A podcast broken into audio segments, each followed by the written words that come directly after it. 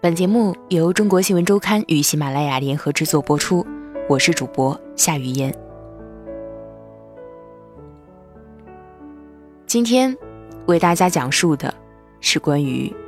你生活的每分每秒都在监控中。艺术家徐冰用各地的监控摄像素材剪辑成了一部电影，它揭示了我们每天处于其中。有一直未曾注意过的部分生活真相，我们自以为隐秘的生活，其实就如同被倾听的复眼，全方位的窥探。本刊记者文天一，你知道你来的这一路上经过多少个监控摄像头吗？徐冰透过他那副标志性的圆圆的眼镜，皎洁的向记者发问。他正在进行一部电影的后期制作，名字叫《蜻蜓之眼》。电影的全部视频素材都来自于公共场合的监控器视频。作为曾经坐在象牙塔中的写天书的人，这次的徐冰不再纯粹的关注艺术本身，而是选择以一种最接地气的表达方式，还原生活本身的质感。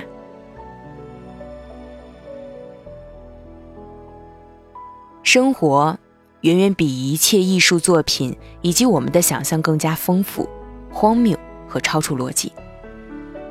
他这样总结自己的第一部电影作品：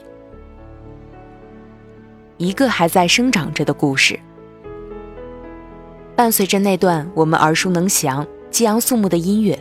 一个国家新闻出版广电总局的标志性龙头图标出现在了荧幕上。随之而来，映入眼帘的是一场轰然作响的车祸，一个求神拜佛的女人，一个啼笑皆非的法庭审判。看上去，这些影像原始、粗粝，充满了未经修饰的味道。但事实上，这并非是专业摄影师故弄玄虚、刻意追求的效果，而是原本如此。徐冰执导制作的这部电影《蜻蜓之眼》是一部既没有演员也没有摄影师的剧情长片，而他所有的剪辑素材全部来源自于公共地带的监控设施。按照生物学的解释，蜻蜓拥有着两只相对于它体型而言极为硕大的复眼，每一只复眼都由两万到两万八千只小眼组成。上半部分的复眼专职看远处。而下半部聚焦近处，复眼是蜻蜓赖以生存的王牌武器，它靠着它们将周遭环境的每一个细节尽收眼底，并随时伺机而动。蜻蜓之眼显然是一个隐喻，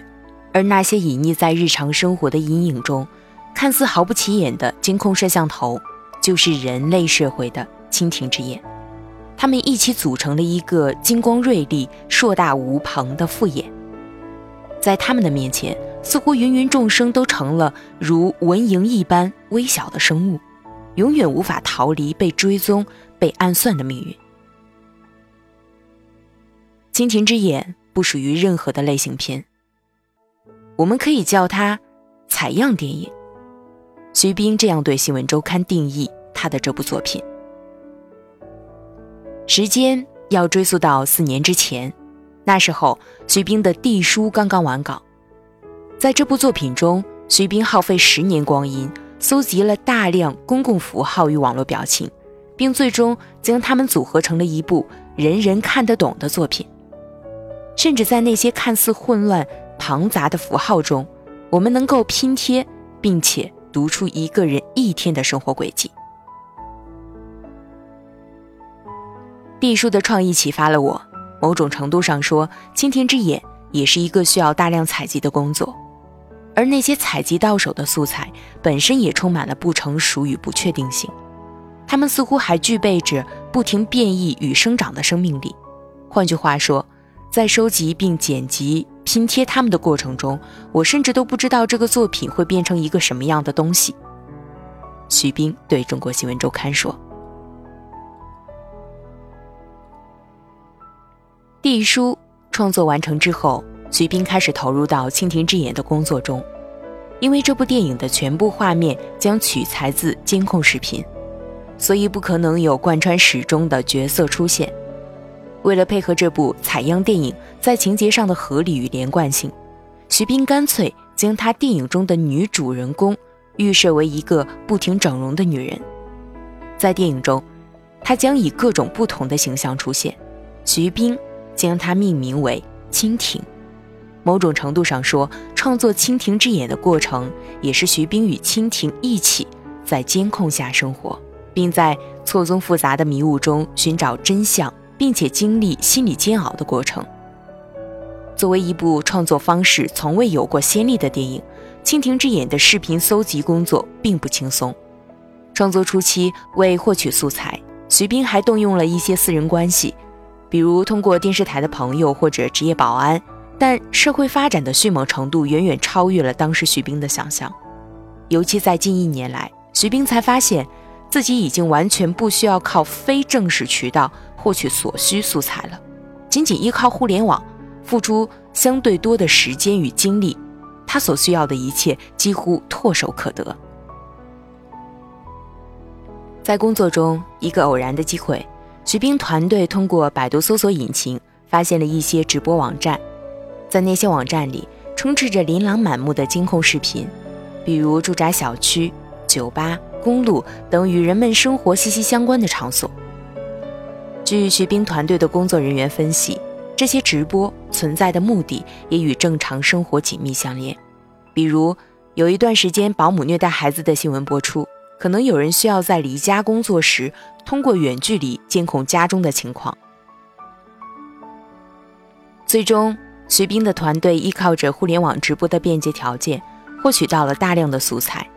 仅以最近半年为例，创作人员动用了二十台电脑，日夜不停地启动，就采集了海量的素材内容。并且，随着视频素材的日益丰富，徐冰也在原有简单故事线索的基础上，随时相对灵活地调整着电影内容。我一开始设定了简单的剧本故事。但随着收集材料的不断增加，我的剧本与故事也一直在改变。你知道，那些素材是实时生活的同步记录，而在此之后会发生什么，我们不知道，也没法预判，只能跟着他走。”徐冰说道。在徐冰看来，透过无处不在如蜻蜓之眼般入侵我们生活的监控摄像头打量这个世界，本身就是一种类似中国画般散点透视的视角。一切我们平时不会注意到的，勾连起过去与将来，由无数个幽微巧合组成的世界，全都扑面而来。而那些在快速运转的社会进程中丢失掉的繁杂细节，也都会无所遁形。一则一欢一真的新闻，用徐冰的话说，《蜻蜓之眼》的故事桥段来源于一个真实的假新闻。一个通过整容获取了爱情与婚姻的女人，最终因为孩子长得不像自己，也不像父亲，从而暴露了曾经改头换面的故事。丈夫将她告上法庭，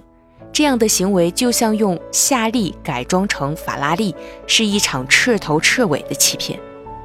看上去，它非常像《今日说法》或者王刚讲故事里所呈现出的那些带有猎奇性质，并散发出浓浓恶趣味的案例。但在徐冰的电影中，并没有自以为是的专家在结尾处以“这个故事告诉我们，天网恢恢，疏而不漏，某某某最终受到了应有的制裁”式的句式来做结案陈词，而是以一种相对不着痕迹，并不夹杂任何评判色彩的态度来呈现出世界本身的微妙、复杂与荒谬。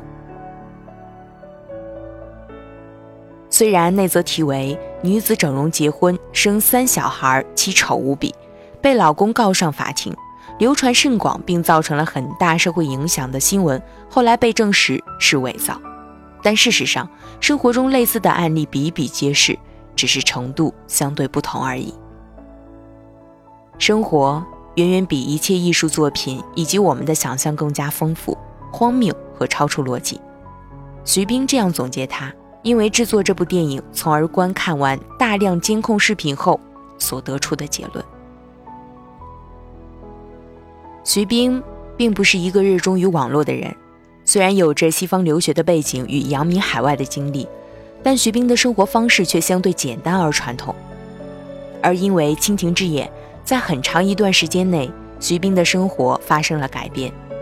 他开始与团队中的年轻人一起泡各式各样的网络论坛，不停地刷微博，观看那些零碎信息与家长里短的跟帖评论。用网络流行语来说。让这严谨的学院派艺术家徐冰脑洞大开。事实上，除了视频中那些琐琐碎碎的民间生活，更让徐冰觉得触目惊心的是监控录像中大量充满了血腥与暴力的内容：车祸、群殴、抢劫、谋杀。那些真实的视频内容，其残酷程度甚至到了我们不能在电影中使用的程度。徐冰这样对中国新闻周刊说：“你知道，这个东西的特殊性就在于它不是演出来的，而是每一帧每一秒都是真实发生过的。”徐冰补充道：“因为蜻蜓之眼，惯常我们想象中久居象牙塔中的艺术家徐冰，还更多次关注到了很多社会的角落，酒吧、夜店、俱乐部。”那些来来往往的人群与特殊语境下的交流方式，都让徐冰觉得震撼又新奇。只有我们的智力跟不上，而没有现实达不到的。他这样感慨。最终，他用一部用真实视频剪辑而成、充满了阴谋、谎言与暴力的电影，最终印证了这句感慨。假戏真唱，模拟生活的戏仿感，是徐冰。企图赋予《蜻蜓之眼》的质感，他甚至在预告片的开头，如国产大片一般，加入了一个国家新闻出版广电总局的绿底金黄色龙头标志。而这个镜头的来源，也是来自于某家播放电影录像的小放映场地的监控视频截录。事实上，《蜻蜓之眼》并不是徐冰第一次运用。戏仿的手段来进行创作，甚至早在上世纪八十年代末期到九十年代初期，持续创作的《天书》中，徐冰已经深谙此道。在《天书》中，徐冰以现有汉字为形，拉丁文为体，自创了几千个伪汉字，并煞有介事地按照宋版书活字印刷的方法制作成册。包括徐冰本人在内，没有人能够认出这些看起来漂亮严谨的汉字究竟隐藏着什么内容。换句话说，徐冰用长达几年的光阴与辛苦的工作，认认真真的与大家开了一个玩笑。我的作品有时让知识分子不舒服，徐冰对中国新闻周刊这样回忆起当年《天书》所引发的争议。但正如同《天书》所蕴藏着的矛盾一样。在蜻蜓之眼背后的徐冰，这次将玩笑开得更大，甚至连美丽的包装外壳都不再需要，而被触痛的，也许也不再局限于掌握四千汉字以上的知识分子，而是每一个参与到生活本身中的普通人。一场永不完结的真人秀。艺术来源于生活，很多年前。徐冰这样总结自己的艺术观念，今天他依然坚持这个看法。这并非是一句老生常谈的口号。与大多数沉浸在自己的世界中、躲进小楼成一统的当代艺术工作者所不同，徐冰的作品一直在骨子里保持着与社会发展变迁极强的互动性。我对当代艺术中自以为是、自说自话的东西不满意。我所有的艺术实践都在企图避开并且矫正那些东西，徐冰说。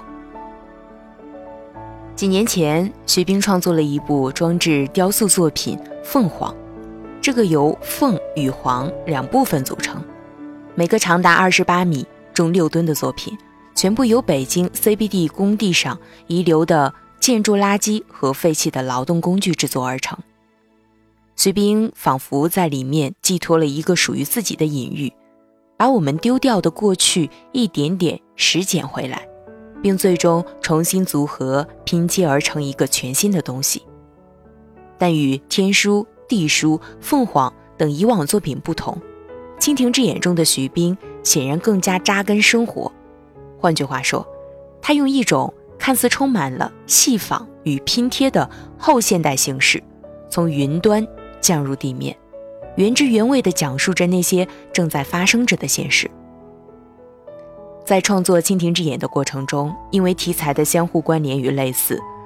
奥威尔的政治隐喻小说《一九八四》与美国电影《楚门的世界》给予了徐冰一定程度上的灵感与刺激。在一九八四中，人们对于监控的态度还是充满了恐惧的，但如今我们的现实生活却是，我们与监控的关系早已经改变，人们不再恐惧，甚至开始与它和谐相处。并且学着利用它，徐冰对中国新闻周刊说。而那部在上世纪未引发轩然大波、探讨真人秀节目真实与虚假模糊界限的美国电影《楚门的世界》，在如今的徐冰看来，一切都充满了一种令人觉得啼笑皆非的预言实现感。《楚门的世界》是设想了一个可能性，而我们今天的工作则证明了这种可能性的实现。人类早已经在整个世界变成了一个无限的剧场，而我们每个人似乎都成了表演者楚门。虽然徐冰始终保持着与当下社会的紧密互动，但很多时候他也并不能完全理解这个飞速旋转着的世界。他并不习惯如今人们对于电子产品的依赖与热衷，年轻人更倾向于使用手机等媒介进行沟通。而非真正面对面的交流，而对于外在容貌与隐忍的态度，他发现似乎越来越多的人热衷整容，而在他们看来，真人好看不好看没关系，整过容、化完妆，在 PS 中好看就可以。而似乎很多年轻人早已经习惯并且享受着在网络平台上的自我暴露。徐冰把自己的困惑也植入了《蜻蜓之眼》，并且发现，这场创作与他对于时代的质疑，某种程度上构成了一种悖论，因为其实是由于周遭社会与环境的变化，才保证了实现这样一种制作电影方式的可能性。早几年只能空有想法，绝对不可能实现。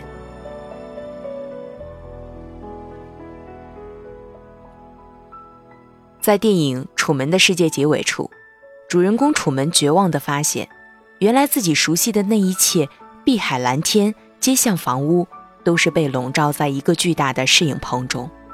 而他的生活其实是一场绵延不断的、被大众所时刻旁观着的真人秀表演。你知道，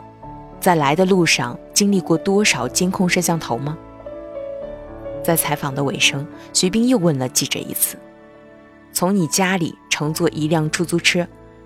途中去便利店买一瓶水，打了个电话，这些都是可以被每分每秒原封不动地记录在监控中的，只是你不知道而已。”哥伦比亚大学中国艺术史教授韩文斌曾在评论徐冰的作品时说：“徐冰。”就像一位魔术师，能够在创造出一种影像之后，再告知你影像的秘密是什么。很显然，蜻蜓之眼背后的秘密，就是生活本身。